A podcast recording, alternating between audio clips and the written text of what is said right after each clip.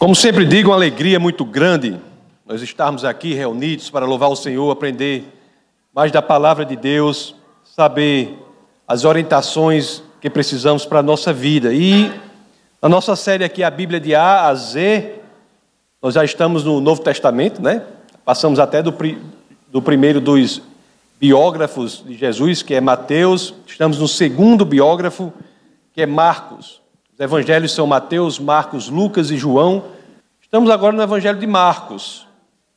E uma coisa interessante que há no evangelho de Marcos é o seguinte: se nós olharmos o capítulo 4, a metade final do capítulo 4 e o capítulo 5 do evangelho de Marcos, se nós olharmos de forma panorâmica, forma panorâmica, nós vamos ter uma ideia, uma percepção que aquilo é extremamente atual e tem sido atual em todo o curso da história da humanidade. É que os temas ali tratados são como que respostas diretas para os nossos principais medos.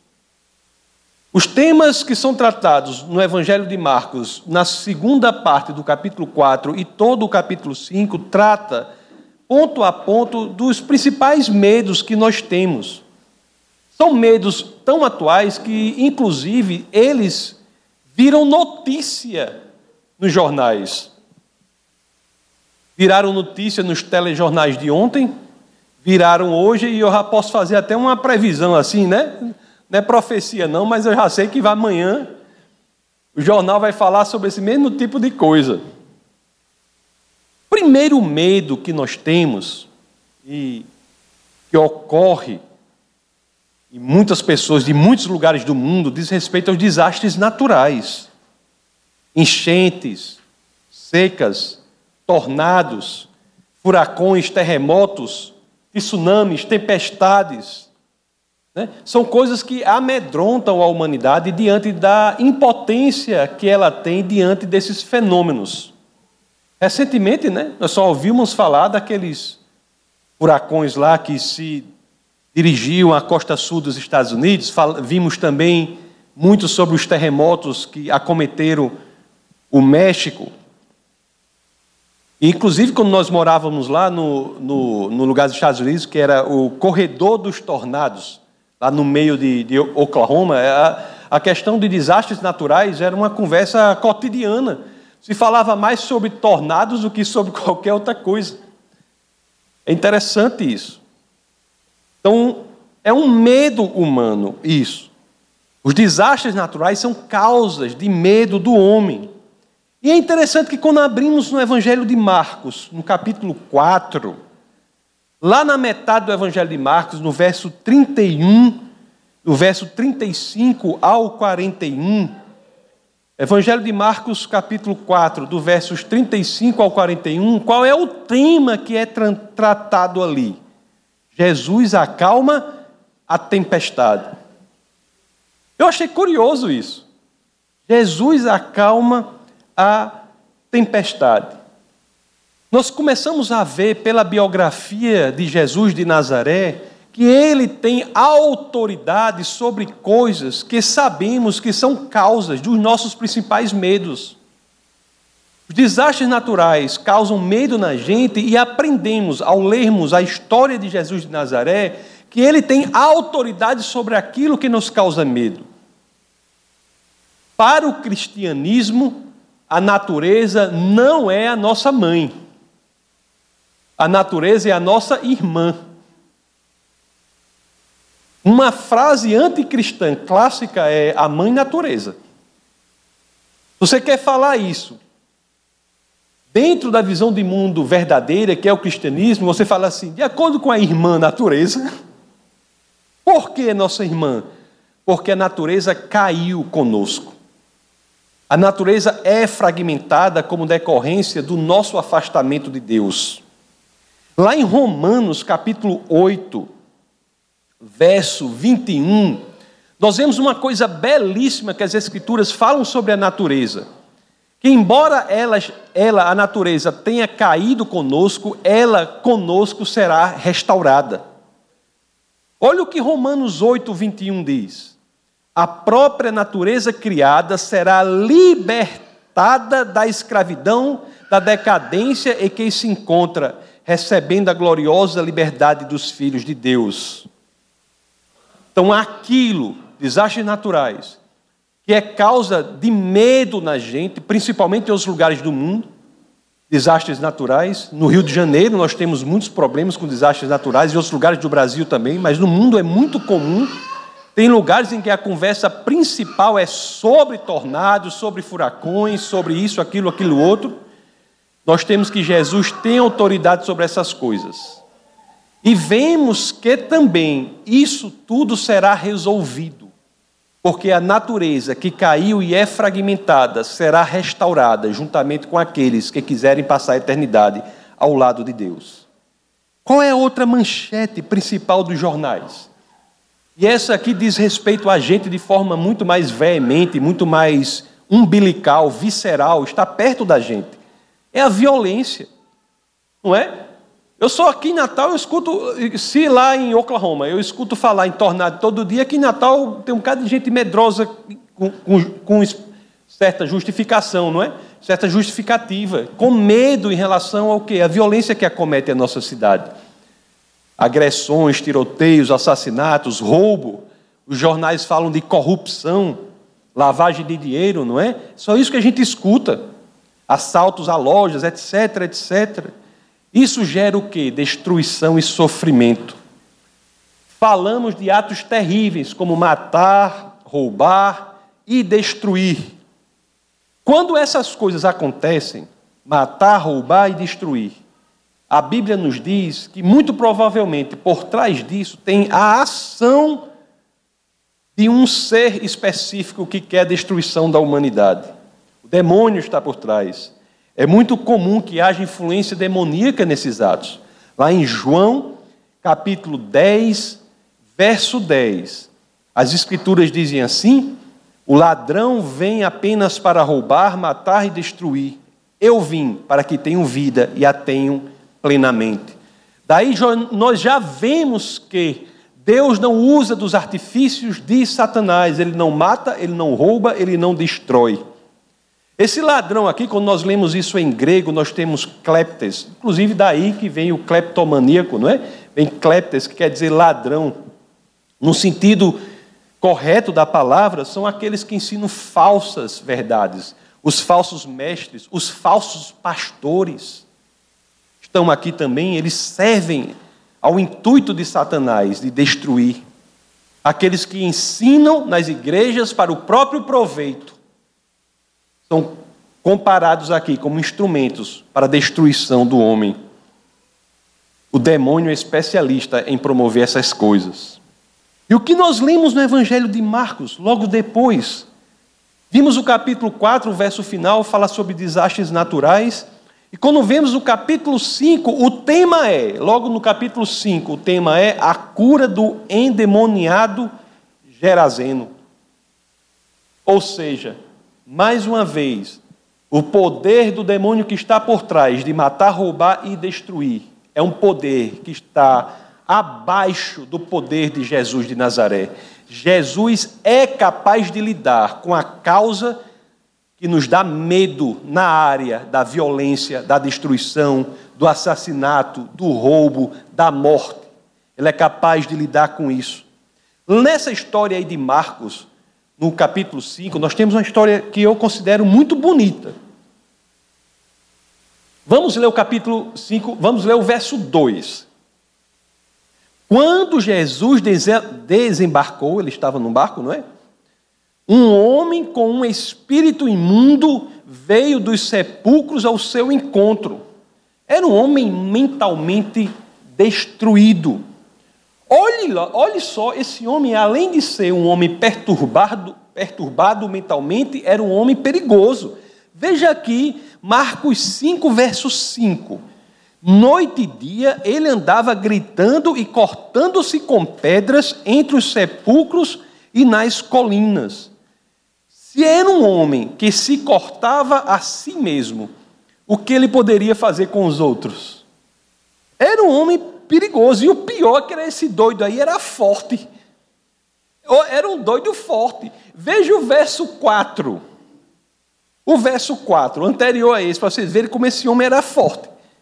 Pois muitas vezes lhe haviam sido acorrentados pés e mãos, mas ele arrebentara as correntes e quebrara os ferros de seus pés.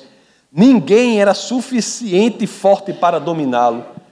Hoje em dia, um homem desse seria o campeão do UFC. Já pensou? Era botar lá na, no. Como é que chama aquele? O, o, o, o ring, o, o ring, né? Que chama? Bota lá no. O homem era o terror. Era um terror. Jesus, então, meus queridos, se encontra com esse caba que era pior do que lampião, né? Encontra com esses homens.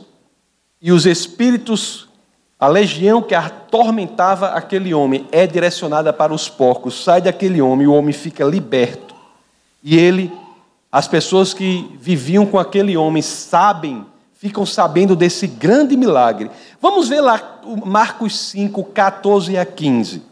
As pessoas que estavam lá viram isso, diz assim, ó. Os que cuidavam dos porcos fugiram e contaram estes fatos da cidade e nos campos. E o povo foi ver o que havia acontecido. Verso, verso 15. Quando se aproximaram de Jesus, viram ali o homem que fora possesso da legião de demônios, assentado, vestido e em perfeito juízo, e ficaram com medo.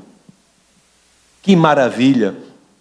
Mesmo a influência maligna do demônio que existe, é um fato, é real, que nos faz, às vezes, ter pensamentos destrutivos de morte, pensamentos errados, Jesus tem poder sobre esses demônios. Está claro na biografia dele. Ele pode nos libertar do poder destrutivo demoníaco. Nossos medos de desastres naturais, de violência, são abordados aqui. E o interessante é que nessa biografia, não apenas os medos são abordados, mas é exposta a solução Jesus de Nazaré. É a solução para isso. E ainda há, como se tais não bastassem, ainda há outro grande medo. E medo que também vira notícia. Esses muitos têm verdadeiro pavor disso na sua passagem aqui pela terra, que é o medo da doença, o medo da morte. E o que lemos mais na frente no capítulo 5 do Evangelho de Marcos. O que lemos lá? Lá em Marcos 5, no versos 25 a 29, lemos a cura de uma mulher enferma. Não só sobre os desastres naturais, não só sobre os poderes demoníacos que trazem violência, destruição, roubo, mas também sobre a doença, Jesus tem poder. Jesus é a solução também para a doença. Lá em Marcos 25, nós temos claro, estava ali certa mulher que havia 12 anos, não são 12 dias, não, meus queridos, nem mesmo 12 meses, não. 12 anos vinha sofrendo de hemorragia. Ela padecera muito sob o cuidado de vários médicos e gastara tudo o que tinha mas em vez de melhorar, piorava. Quando ouviu falar de Jesus, chegou por trás dele, no meio da multidão, e tocou em seu manto, porque pensava: se eu tão somente tocar em seu manto, ficarei curada. Ô oh, fé! Que fé, não é? Essa mulher apresenta. Se eu tão somente tocar no manto de Jesus, isso era a fé dela, ficarei curada. E o verso 22 realmente materializa aquela fé genuína da mulher do fluxo de sangue. Ela diz, 29, imediatamente cessou sua hemorragia e ela sentiu em seu corpo que estava livre do seu sofrimento. Em outras palavras, 12 anos com uma doença que a medicina não curava, que a ciência não sabia o que falar sobre ela. E Jesus, em sua biografia, está aqui como alguém que tem poder sobre o que a ciência não sabe resolver. Jesus pode curar doenças que a ciência e a medicina nem de perto sabem lidar com elas. Jesus tem autoridade sobre isso. E Jesus não é apenas a resposta para a cura das doenças, ele também é a resposta para a própria morte. E isso, e o interessante é que quando lemos o, o Evangelho de Marcos, também esse tema morte é tratado. Lá no verso 35, ainda do capítulo 5, versos 35 em diante, nós temos como tema central dessa passagem a uma ressurreição, a ressurreição da filha de Jairo. O tema a ressurreição da filha de Jairo. Mas o que é essas passagens, meus queridos, do Evangelho de Marcos? Se nós são, são passagens que por si sós dão material para uma mensagem poderosa, muito forte. Mas quando nós olhamos por cima dessas passagens, panoramicamente sobre elas, nós vemos o quê? Que Jesus está se mostrando como alguém que tem autoridade sobre os nossos maiores medos. Lá em Romanos, a carta aos Romanos, capítulo 10, verso 13, as escrituras dizem assim, né? Todo aquele que invocar o nome do Senhor será salvo. Todo aquele que invocar o nome do Senhor será salvo. E é interessante que o tema salvação e a autoridade de Cristo são interconectados nas Escrituras. Inclusive, foi sobre isso que falei no domingo passado: que Jesus não pode ser o seu Salvador, mas não ser o seu Senhor. É o fato dele ser Senhor que o qualifica como nosso Salvador. E é interessante que quando vemos na leitura da história e da vida de Jesus de Nazaré, quando nós descobrimos diferentes aspectos da autoridade de Jesus de Nazaré, é aí que nós entendemos que há novas áreas em que ele pode ser salvador em nossa vida. A, o, a, sua qualificação como Salvador está interconectada com a sua autoridade sobre as coisas que nos fazem ter medo, que nos destroem, que nos fazem mal. Ele ser o nosso Salvador é um pacote amplo que pode nos propiciar a ausência de medo dessas coisas sobre as quais nós falamos, da violência, da doença, da morte. Bom, tem um outro aspecto aqui que é central, que é muito importante nessa história. É porque também nós vemos, principalmente na história do homem que era endemoniado e se tornou um homem de pensamento correto, reto, claro. Nós vemos, pelas pessoas que cercavam esse homem, nós vemos uma ideia aqui que é muito interessante. É o seguinte: os que buscam apenas as bênçãos do Senhor, nós vemos que não são pessoas que verdadeiramente querem a mudança genuína. É porque é verdade que há uma coisa muito triste nas igrejas. Muitos tratam Deus até com certo desdém.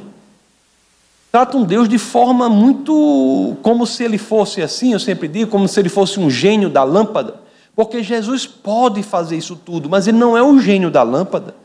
Você não deve buscar as bênçãos, você deve buscar o abençoador. As bênçãos seguirão as pessoas. Você não deve seguir as bênçãos. Você deve buscar o abençoador. Porque uma vez que você busca o abençoador, a sua estrutura de vida na terra se alinha à palavra do Senhor e automaticamente as bênçãos chegam porque são naturais daquele estilo de vida. Muitos querem um gênio da lâmpada que seja capaz de atender os caprichos, não é? E de preferência um gênio que, para o qual a gente possa fazer mais do que três pedidos, não é? Não é verdade? Porque se quisesse um gênio da lâmpada, podia primeiro limitar nos três pedidos, mas nem isso fazem. Podia primeiro limitar. A história do homem demoniado é isso, fala disso. Mas a mais impressionante das coisas é o seguinte: há uma mudança interior naquele homem, verdadeiramente. Aquele homem muda. Aquele homem muda e as pessoas ao redor dele viam uma nova pessoa ali, uma transformação de vida real naquele homem. Ora, o povo viu que aquele homem que antes era um louco perigoso, devia ser alguém assim, que quando eu estava solto na rua assim, fecha as casas, não sei o quê, porque até botava um corrente, ele torava, ele... fazia, devia ser um terror dentro da cidade, não é? Então, mesmo aquele homem perigoso para a comunidade, viam que ele havia se transformado num homem equilibrado, num homem sério. Aí, o mais curioso dessa história, sabe o que é? Eu não acho nem tanto esse poder de Deus, porque o Jesus, que é a encarnação da segunda pessoa da Trindade, de acordo com João 1, 1 combinado com João 1,14. Para ele fazer milagre é fichinha, o homem que criou os céus e a terra. Eu não acho isso a coisa mais impressionante, não. Ele fazer os milagres, não, porque ele criou os céus e a terra. Depois do Big Bang, né, qualquer milagre é, é coisinha pequena, né? Então, o mais impressionante disso tudo é o que nós vemos no capítulo 5, ainda verso 17. O, as pessoas que estavam ao lado do homem demoniado, né, que viram a transformação dele, olha só o que acontece. Olha só o que elas pediram a Jesus. Então o povo começou a suplicar a Jesus que saísse do território deles. Já pensou? O caba chega lá,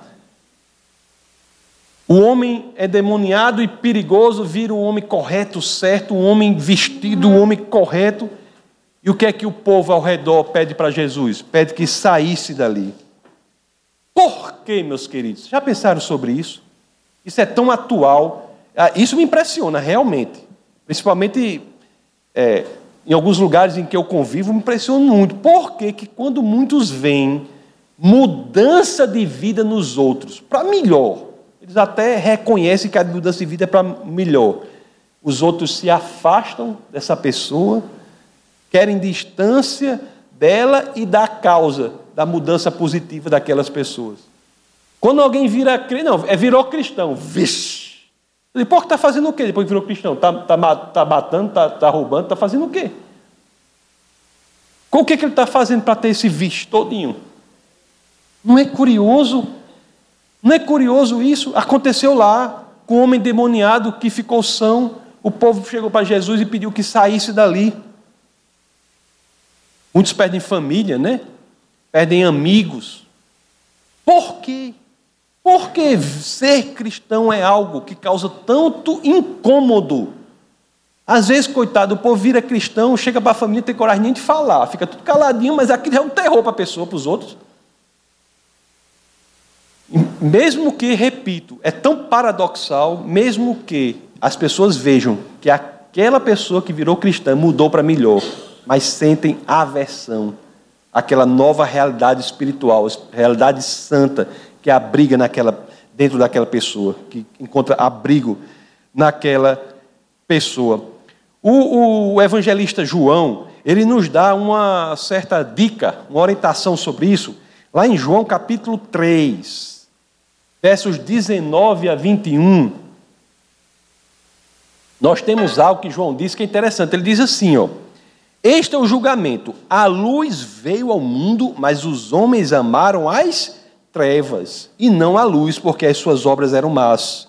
Quem, quem pratica o mal odeia a luz e não se aproxima da luz, temendo que as suas obras sejam manifestas. Mas quem pratica a verdade vem para a luz, para que se veja claramente que as suas obras são realizadas por intermédio de Deus. Muitos, até hoje, estão expulsando o verdadeiro Cristo de suas vidas muitos estão expulsando o verdadeiro Cristo de, sua vida, de suas vidas. Inclusive, muitas igrejas estão expulsando o verdadeiro Cristo de seus templos. É uma realidade contemporânea. Estão querendo substituir o Deus que diz, Eu sou o que sou. Eles não querem esse Deus que diz, Eu sou o que sou. Eles querem colocar no lugar um Deus que diz, Eu sou o que você quiser que eu seja.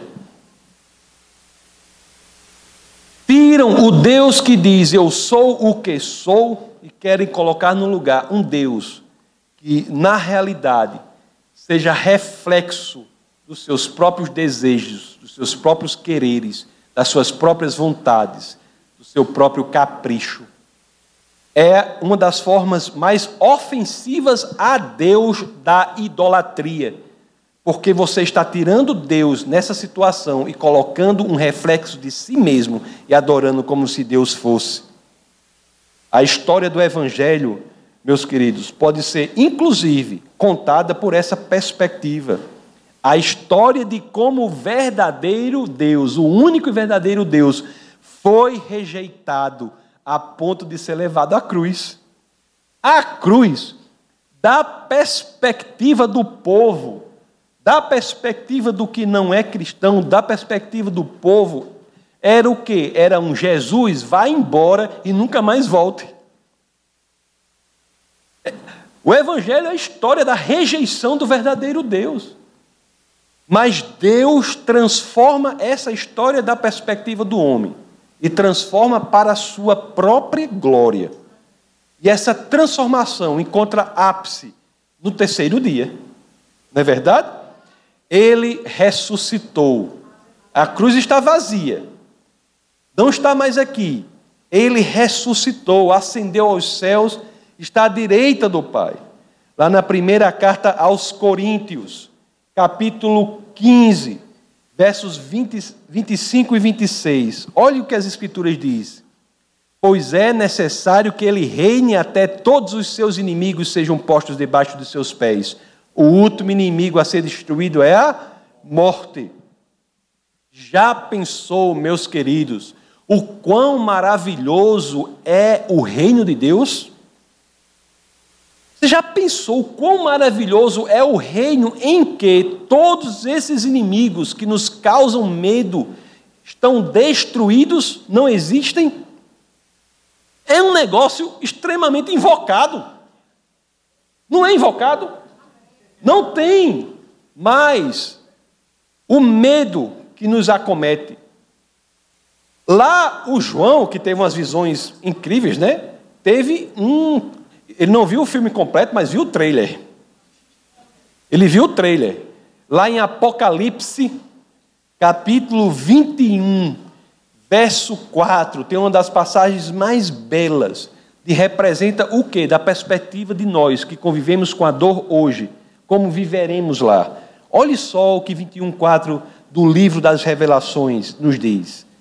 Ele enxugará dos seus olhos toda lágrima não haverá mais morte, nem tristeza, nem choro, nem dor, pois a antiga ordem já passou. Não se engane, enfrentamos no passado e enfrentaremos no futuro muitas coisas nessa vida. O evangelho que diz que você não passará por problemas não é o evangelho verdadeiro. O Evangelho não diz isso. Enfrentaremos muitas coisas, inclusive desastres naturais, alguns deles, consequências de atos demoníacos, influenciando os atos de violência, de destruição, enfrentaremos doenças. Mas, se você tem medo disso, você tem que ter, de ter impregnado em seu coração que há uma saída. Nós não podemos perder de vista a mensagem central dessas passagens que lemos, que é de que Jesus tem autoridade sobre tudo isso. Nada disso, para nós que somos cristãos, é permanente. Não é que não ocorra, mas é que não permanece. Porque, uma vez que clamamos o nome de Jesus, ele já tem provado que tem poder mais do que suficiente sobre essas coisas que nos acometem.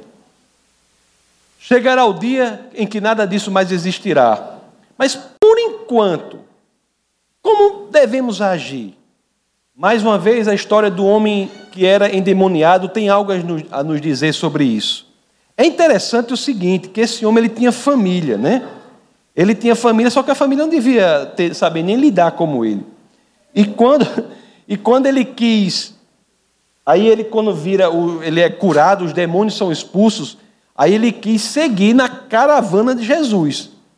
Aí Jesus vai para ele e diz: Não, você é outra pessoa, você tem a vida transformada, volte para a sua família e anuncie as obras do Senhor.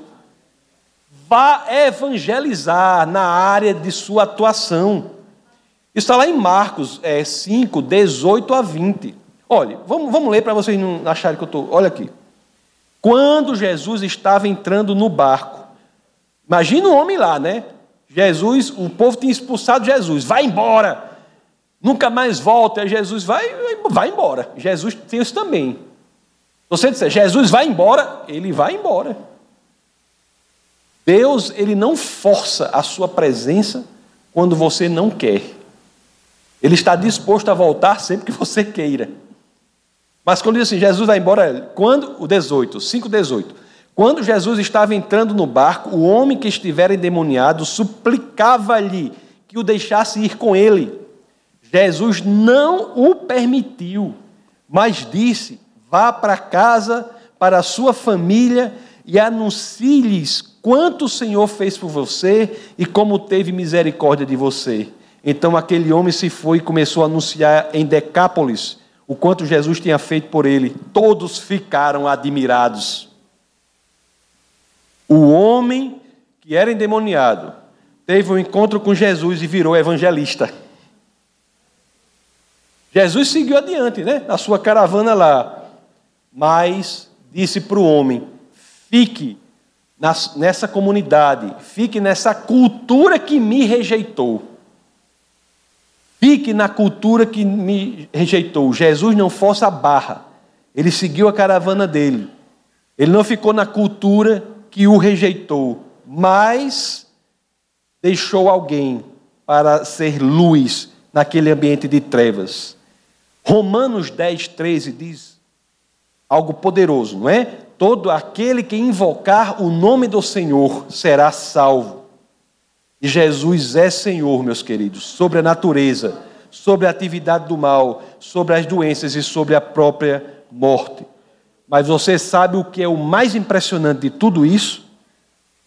Você sabe o que é o mais impressionante de tudo isso, quando juntamos tudo o que vimos, que vimos hoje aqui? É que essa autoridade que ele tem sobre todas essas coisas tem um fim específico é um viver com propósito, é um agir com finalidade. E qual é? Qual é? Ele nos mostra que é a solução para todos os nossos medos, que é o único caminho para o lugar em que nenhum desses medos existirá. Um lugar em que só haverá, só haverá alegria e regozijo ao lado do Pai. Vocês sabem a história daquele, já contei aqui, vou contar de novo. Tem um grande jogador de futebol americano. Ele jogava muito bem. E o pai dele sempre ia para as para os jogos, só que o pai dele era cego. Mas ele levava o pai, o pai gostava de ficar lá no ambiente ouvindo tal, ficar cego tal, não sei o quê. O pai foi faleceu.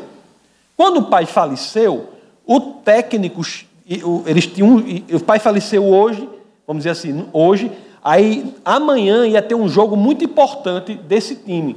O técnico chegou para o jogador, cujo pai tinha falecido, e disse: Olhe, Fulano, se você quiser, você está dispensado de jogar. Você não vou pedir que você jogue de forma alguma. O seu pai faleceu. E de forma curiosa, o jogador falou para o técnico: "Não, eu quero jogar esse jogo". Ele foi e jogou e nesse jogo que ele jogou, num dia posterior ao pai ter falecido, ele jogou de uma forma que nunca tinha jogado na vida dele. Nunca jogou tão bem jogo se superou. Foi a melhor performance esportiva da história daquele atleta. E o pai tinha falecido no dia anterior. Aí depois daí, né, as pessoas ficaram impressionadas como é que isso tinha ocorrido e por quê, e foram entrevistar o, o, o atleta. E o atleta disse assim: Meu pai era cristão, cego, morreu ontem. Então hoje foi o primeiro jogo que ele pôde ver eu jogando. Por isso que eu me esforcei ao máximo. Porque ele sabia que aquele homem estava num lugar em que toda dor, toda limitação, todo sofrimento, nem mesmo a morte tem qualquer papel. Somente Jesus superou tudo aquilo e aquele pai estava em sua plenitude, experienciando aquilo que ele mais gostava, que era ver o filho jogando futebol americano. E o filho teve essa dimensão, essa ideia. Viu o mundo pela perspectiva da eternidade. Se você, cristão, não for capaz de olhar para isso aqui, da perspectiva da eternidade, você só vai ver desespero, mundo sem sentido, coisas fragmentadas. Este mundo sem Deus não tem sentido. Não tem sentido. Se você, cristão, quiser fazer sentido ou dar sentido a isso, aprenda a olhar da perspectiva daquele que é capaz de destruir todos os nossos medos e nos espera, a nós cristãos, num lugar em que nada disso mais existirá. É sobre este lugar, este lugar sem sofrimento, que nós devemos falar para todos que queiram ouvir durante a nossa passagem aqui na terra. Vamos orar.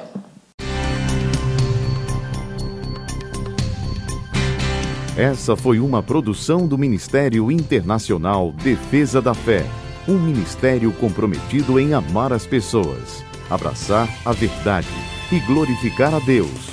Para saber mais sobre o que fazemos, acesse defesadafé.org.